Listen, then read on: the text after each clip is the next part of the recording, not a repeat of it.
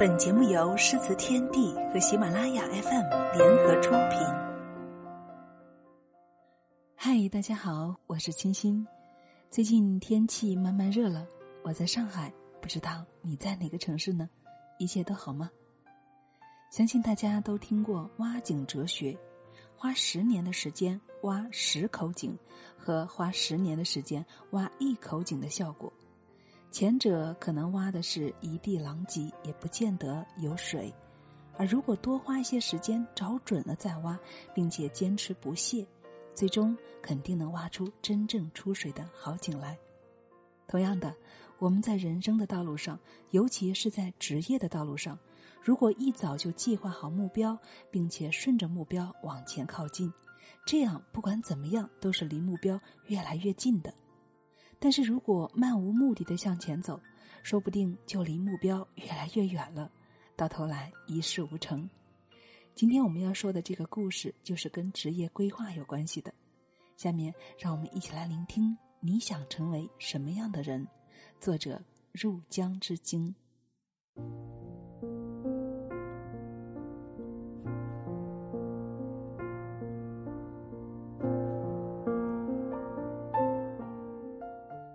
前几天我在一场面试中被拒绝了，前辈站在公司的立场上当面拒绝了我。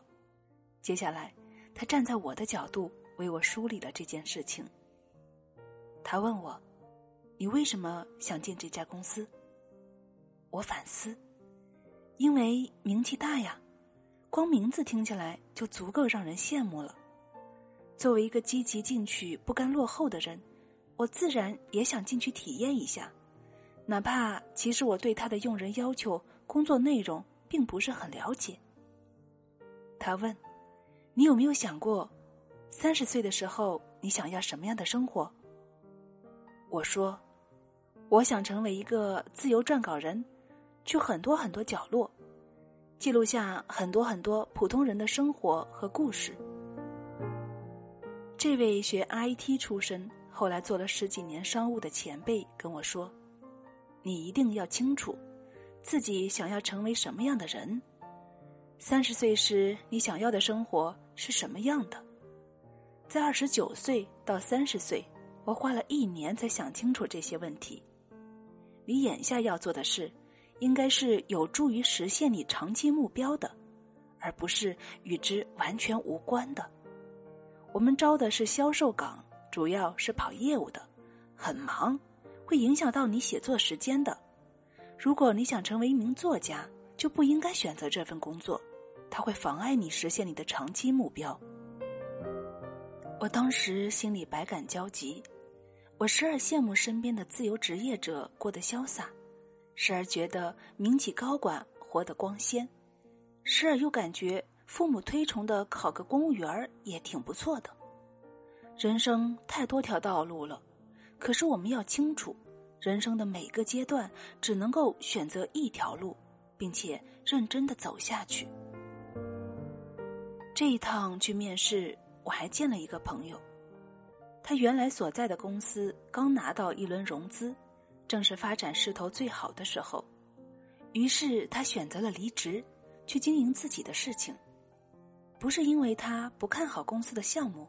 相反，他对团队和项目都很有信心。之所以冒着风险选择了离职，是因为他确定了自己长期想做的事情是什么，所以决定立刻去做。他跟我讲了这样一套方法论：他会自动带入五年后的自己，遇到各种选择和诱惑时，他会想：五年之后的我会怎么样选择？如果五年后的自己觉得做这件事情没有意义，那当下的他就立刻回绝。这样的思路让他一步一步接近五年后的自己，一步一步成为自己想要成为的人。晚上听了一场线上讲座，主讲者是一名朝九晚五的上班族，平时的工作是销售咖啡。后来，他决定辞职旅行，揣着一万五千块钱，买了一张两千多的机票，踏上了旅途。他边旅游边赚钱，在十个月里游历了十三个国家。在约旦的时候，他几乎已经没有路费了。如果选择去埃及，可能没有回去的机票钱，但金字塔就在眼前，于是他还是去了。到了埃及后，再想办法赚机票钱。讲座群里面大家讨论着，好强大呀！我也想去，但我不敢呢。我没钱呢，我想找个伴陪我一起去。不过，我们也比谁都清楚，那不过是想想而已。我们压根儿不打算告别眼前的生活，真正将一场旅行付诸行动。主讲者说：“出发其实并不难。”只是很多人没有勇气放下，没有勇气面对旅行后的生活。我们怀着英雄梦想，平日里做的却是和梦想无关的事情。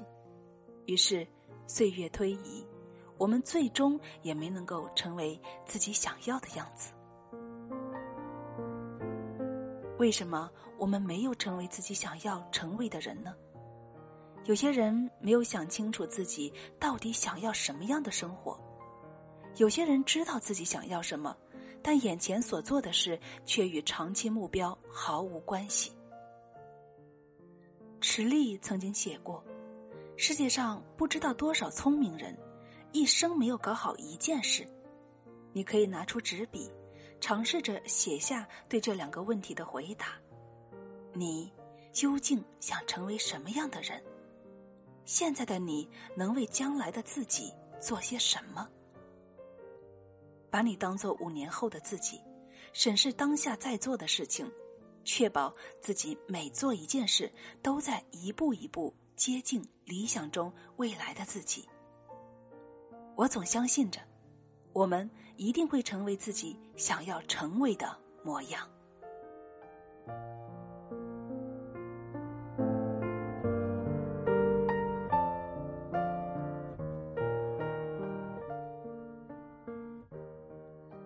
了，亲爱的朋友，文章分享完了。